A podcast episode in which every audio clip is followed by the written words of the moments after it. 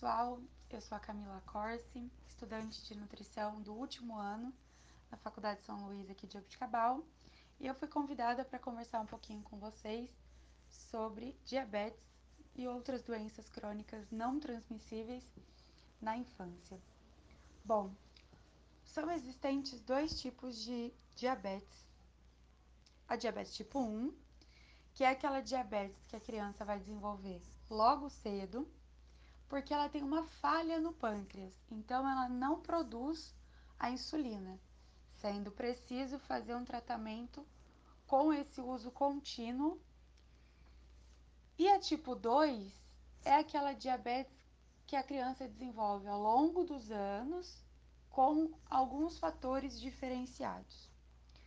Então a gente vai começar a explicar primeiro os fatores que diferenciam uma da outra. A diabetes tipo 1 geralmente como ela é uma desordem genética, é um, uma falha de um órgão, então a gente não tem como tratar só com alimentação e medicação. Tem que ter esse controle na medicação, na alimentação, porque esse uso da insulina é contínuo, então quanto mais a criança for regrada, melhor vai ser para ela.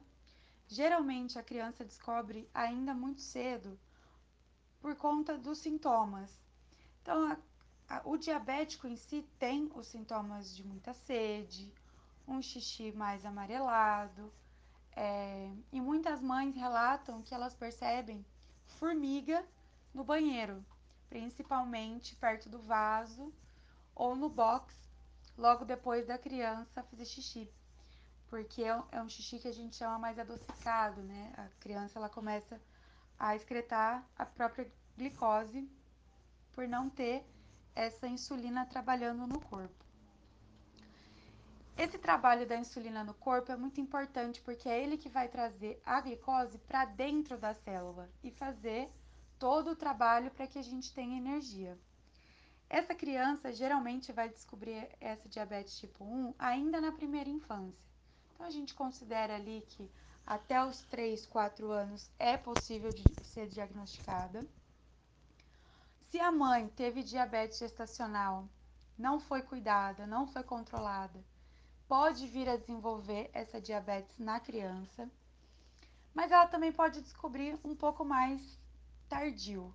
Então a gente espera, a gente geralmente vê diagnóstico de diabetes tipo 1 antes da adolescência. Então, vamos colocar que ali até os 10 anos de idade, essa criança vai receber esse diagnóstico.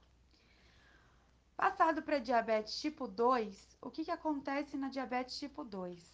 A criança, o paciente, ele produz a insulina, mas o consumo é tão alto de glicose que ele não consegue transportar tudo isso para dentro da célula. Então, aquela glicose e aquela insulina que ele tem, eles estão em desequilíbrio. Então, ele consome muita glicose e produz muito pouca insulina. Isso faz dele um paciente diabético do tipo 2. Os sintomas são basicamente os mesmos, muito, muita sede, um xixi diferente, mas a criança começa a juntamente ter outros sintomas de outras patologias.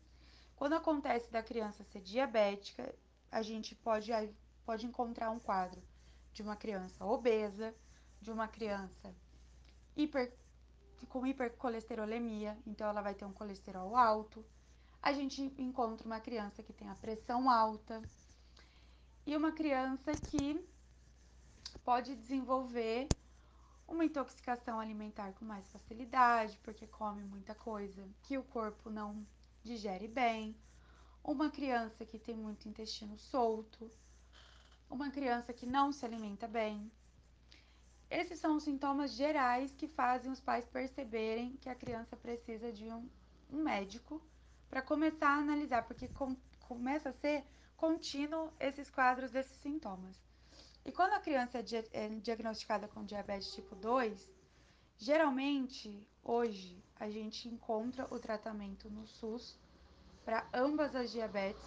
Então, a insulina é fornecida pela rede pública de saúde, o aparelhinho, o insumo para ser controlada essa diabetes e a tipo 2 também. Então, a metformina é um dos remédios mais usados hoje no sistema de saúde e a criança, o paciente no geral, tem direito. Então, a partir do momento que ele tem essa comprovação médica, que ele é um paciente diabético, ele já tem direito a dar entrada nesse processo para o insumo e para toda essa medicação que vai acompanhar esse tratamento. A diabetes tipo 2, diferente da número 1, a número 1 não tem cura, é um, uma falha no órgão, então ela não tem cura. A tipo 2, a gente chama de reversível, porque você consegue conviver com ela sem viver na necessidade de uma insulina, na necessidade de uma medicação alta. Quando o paciente é um paciente que entende a gravidade da doença que ele tem, a família entende, ele consegue controlar. O problema de, da descoberta em criança é o seguinte: a família precisa ter uma base de informação, porque essa criança não vai saber distinguir um rótulo e não vai comprar o próprio alimento. Então, hoje a gente sente muita carência da forma de prevenção e de atualização de informação para essas famílias, porque chega o diagnóstico da diabetes, mas não chega o prognóstico dela. Então o médico vai falar: olha, você vai tomar esse remédio, você vai fazer a aplicação dessa insulina em tal, tal horário, e você tem que cortar consumo de açúcar, pão, arroz e macarrão. Geralmente o médico é, vai nesse caminho mais generalizado e a família não tem uma base de informação para que ela possa levar essa, essa situação de uma forma mais agradável. Vocês imaginem uma criança, 5, 6 anos, começando a vida escolar, sabendo que ela não pode comer doce, não pode comer pão, não pode comer macarrão, não pode comer arroz. Isso vai gerar nela um desconforto ela vai ser a criança diferente da sala e vai gerar nela alguns alguns gatilhos para que ela não siga esse tratamento. Então a gente tem que pensar numa forma mais humanizada de fazer essa criança passar por essa transição da, da doença de uma forma mais branda. Então, quando você procura um médico e tem o diagnóstico de diabetes, o mais indicado seria você logo depois entrar com acompanhamento de uma nutricionista, principalmente que tenha essa esse vínculo com criança, que seja uma nutricionista mais voltada para a área infantil, porque é muito delicado você tratar uma criança com uma doença tão séria sem que ela perceba. Porque não adianta você chegar para uma criança e falar que se ela não se cuidar, se ela não não prestar atenção no que ela come, ela pode perder um pé, ela pode perder a circulação e ficar cega. Então, assim, é muito complicado a gente lidar com uma doença de adulto, uma doença séria, com uma criança. Hoje em dia, no SUS, os, os, os projetos nutricionais né, dependem muito da boa vontade governamental e do nutricionista que trabalha ali. Porque a maior parte fica a cargo municipal. Eu já trabalhei em ambulatório municipal de diabetes e a gente percebia a, a carência de informação. Então chegava o paciente lá, ele sabia que ele tinha diabetes, ele sabia que ele não podia comer doce, mas ele não sabia até onde esse doce iria. O que fazia dele um refém da própria doença. O nutricionista do, do município geralmente tem muitas atribuições. E essa parte de prevenção, dessa conversa sobre essa educação nutricional, sobre esses meios que a gente tem de como evitar essa doença, ficam meio esquecidos. Então, esse, esse trabalho de divulgação sobre a diabetes na infância, a saúde da criança como um todo, é muito importante. saindo um pouquinho da diabetes, entrando um pouquinho nas doenças crônicas não transmissíveis em geral, hoje a gente conta com a pressão alta, com colesterol alto, triglicérides alto. São doenças que acometem também crianças e cada vez mais a gente vê esse quadro aumentando, porque hoje a gente tem uma epidemia de obesidade. Então, quando a criança começa a desenvolver essa obesidade, ela passa a ter risco de várias outras doenças. Então, não é só a diabetes. Uma criança com colesterol alto tem risco cardiovascular. Uma criança com uma pressão alta também tem risco cardiovascular. E um risco cardiovascular em criança é muito preocupante. Então a gente tem contato com, por exemplo, crianças de 3, 4 anos já com esse diagnóstico de doenças cardiovasculares preocupantes por conta dessa alimentação desregrada. No geral, como quase nutricionista formada, a área que eu trabalho hoje é a saúde pública, a educação nutricional. Meu trabalho de conclusão de curso está sendo a importância dessa educação nutricional para realmente prevenir. Hoje no Brasil, a doença que mais custa é a diabetes. É, o sistema público arca com todas as despesas. Então você passa pelo endocrinologista, você tem os exames mensais às vezes, você tem a medicação toda paga pelo sistema. E o que acontece? A gente paga já o pós. O pré fica nesse nesse esquecimento, nesse ponto aí que acaba perdendo um pouquinho da importância, digamos assim. É mais fácil já tratar o problema do que a gente ficar preocupando em prevenir o que seria de muito mais economia se a gente pensasse na prevenção.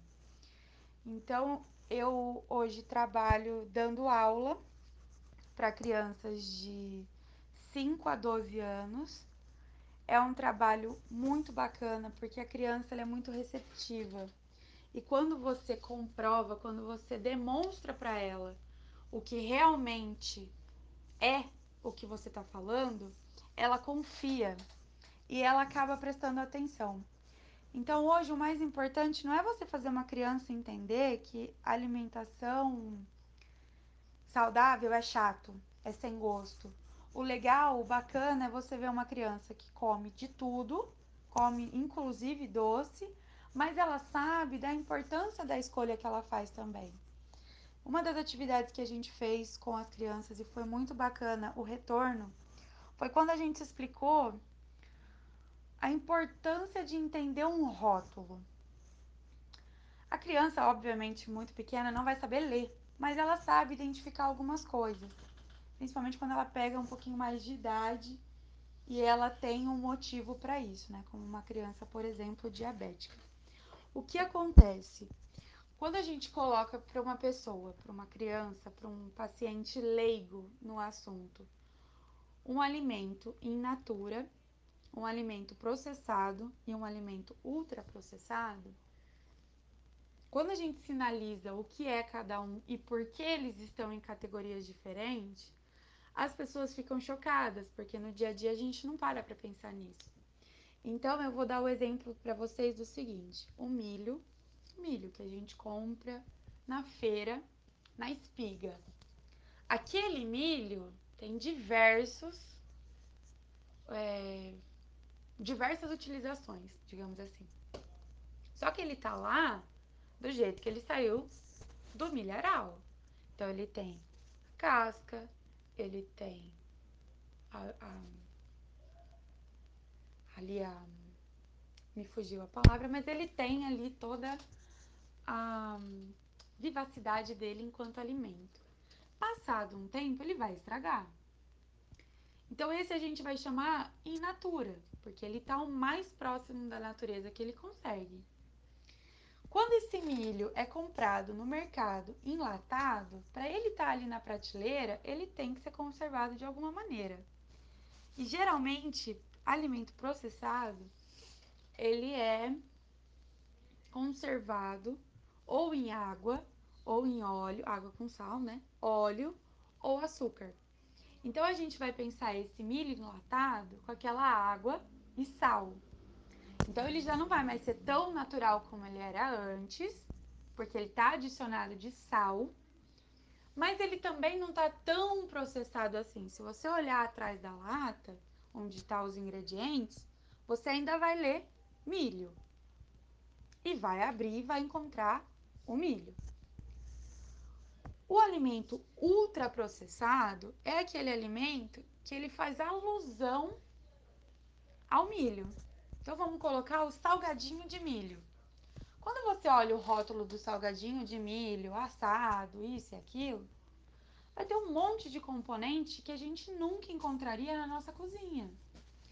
A gente não faria um salgadinho de milho exatamente daquele jeito em casa. Então a gente entende que eles são super processados. Para eles estarem naquele saquinho durando anos, eles estão usando vários conservantes, vários acidulantes. Isso faz dele um produto que o nosso organismo não está acostumado a digerir. Então, agora pegando o exemplo dos três, se fosse para eu escolher um para eu comer diariamente, eu escolheria o milho in natura. Até porque a gente tem que pensar que consumo exagerado de sal faz a pressão subir. Tem aí uma hipertensão. Mas se não tiver outro jeito naquele dia eu usar uma latinha de milho, tudo bem. O que eu não posso é usar essa latinha de milho todos os dias. O que eu não posso é comer esse salgadinho de milho todos os dias. Então hoje a gente não trabalha tanto com pirâmide alimentar, porque a pirâmide alimentar que todo mundo conhece, ela já ficou um pouquinho mais ultrapassada. As quantidades dela de porção, a divisão, ela fica muito vaga. Então hoje a gente tem o Guia Alimentar Brasileiro, é disponível, gratuito. Foi escrito por um nutricionista muito, muito, muito inteligente. Se eu não me engano, o nome dele é Carlos Monteiro. Serve de base para muitos guias alimentares de outros países. E no guia a gente aprende o seguinte: a gente tem que valorizar a nossa cozinha.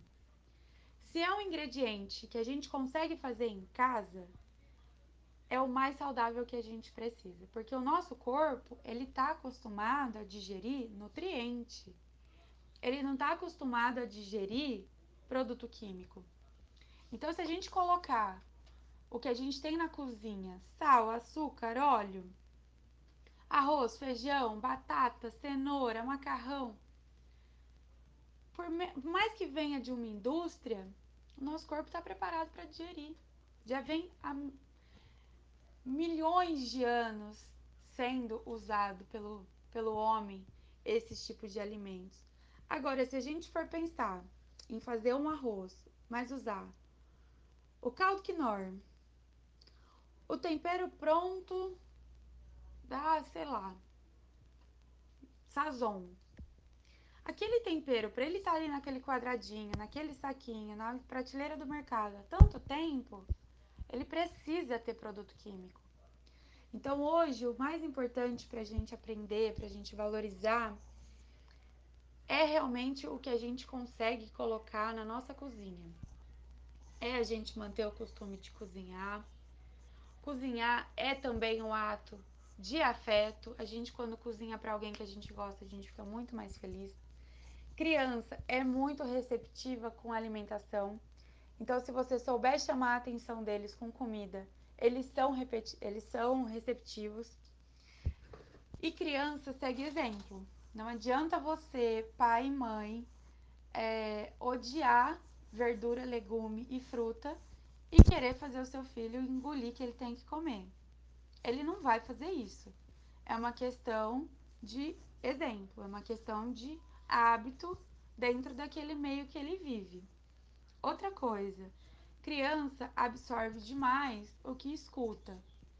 Então, se você não gosta de fruta, se o seu paladar já está há tantos anos calejado de açúcar, de sal, de condimento, e você não consegue mais, preserva o que você vai falar para o seu filho. Porque de repente ele nem experimentou, mas ele já escutou que é ruim. Então ele também não vai querer comer. E se fica uma reflexão para vocês, principalmente na questão de prevenção, é o seguinte: quem precisa de açúcar, sal, óleo, temperos no geral, é o nosso paladar para ser agradável de comer. Não que o nosso corpo precise disso em excesso. O nosso corpo precisa de nutriente, ele é uma máquina. Como a gente precisa do tempero, do gosto, do sabor para tornar prazeroso a refeição, a gente precisa pensar em fazer isso da forma mais saudável que a gente consegue. Então vamos valorizar um pouquinho mais o que a gente consegue comprar na feira, no mercado. Ah, eu vou fazer uma comida, mas eu vou temperar com cheiro verde fresco. Muita gente que tem a falsa ilusão de que alimentação saudável significa ser caro. Gente, alimentação saudável não é comer castanha, não é comer o sal rosa do Himalaia, não é comer o salmão norueguês. Alimentação saudável é você poder comer temperos frescos, de ervas frescas, temperar com o nosso sal, que é extremamente calculado para evitar várias doenças que já foram epidemias. Comer açúcar na medida na medida certa. Vai comer um doce? Ah, eu quero comer um pudim. Faz o pudim. Não vai comprar aquele pudim que é feito do, do, do, preparo, que você coloca o pozinho e adiciona só o leite. Não, vai lá, compra o pudim na padaria que ele acabou de ser feito. Ah, eu vou ser saudável, eu vou comer pão integral. Gente, pão fatiado integral, para ele ficar na gôndola, na gôndola do mercado, ele precisa ser condimentado. Vai lá no padeiro da esquina. Ele levantou cedo, ele fez o filão, farinha, sal, açúcar, água, óleo. É fresco. A gente tem que sempre pensar em consumir alimentos frescos, alimentos que são feitos de formas mais naturais do que a gente pensar na, na praticidade. Às vezes a praticidade sai caro. Ai, Camila, mas eu não consigo ir comer no almoço, eu não consigo ter tempo de fazer almoço. Eu deixo meu filho na babá, eu deixo meu filho na minha sogra, eu não consigo. Planejamento. Infelizmente, não tem outro jeito da gente conseguir manter tudo se a gente não se planejar. E criança é aquela história, criança ela é muito esperta, muito fácil de ser levada, propaganda infantil de alimento hoje em dia é uma das maiores brigas nutricionais, porque eles são o tempo inteiro bombardeados com esse tipo de influência, mas não são influenciados pelo contrário. Então, assim, é um trabalho de formiguinha, é um trabalho diário, não vai ser de um dia para o outro criança em idade de começar hábito alimentar é mais, mais fácil, criança mai, maiorzinha que já tem esse contato com açúcar, sal, refrigerante, é mais difícil. Mas, gente, vale muito a pena. Vale muito, muito a pena. Você vê uma criança de 4, 5 anos não tendo fôlego para brincar, é, tendo que tomar insulina quase que diariamente, tendo que fazer exame periódico de sangue, não podendo levar uma vida tão normal quanto outras crianças, é muito triste, tanto para gente quanto para a família. Então fica o meu recado para vocês, fica a minha posição e eu espero que tenha contribuído aí para vocês absorverem um pouquinho dessa prevenção da, da diabetes e de outras doenças da infância, tá bom? Um beijo.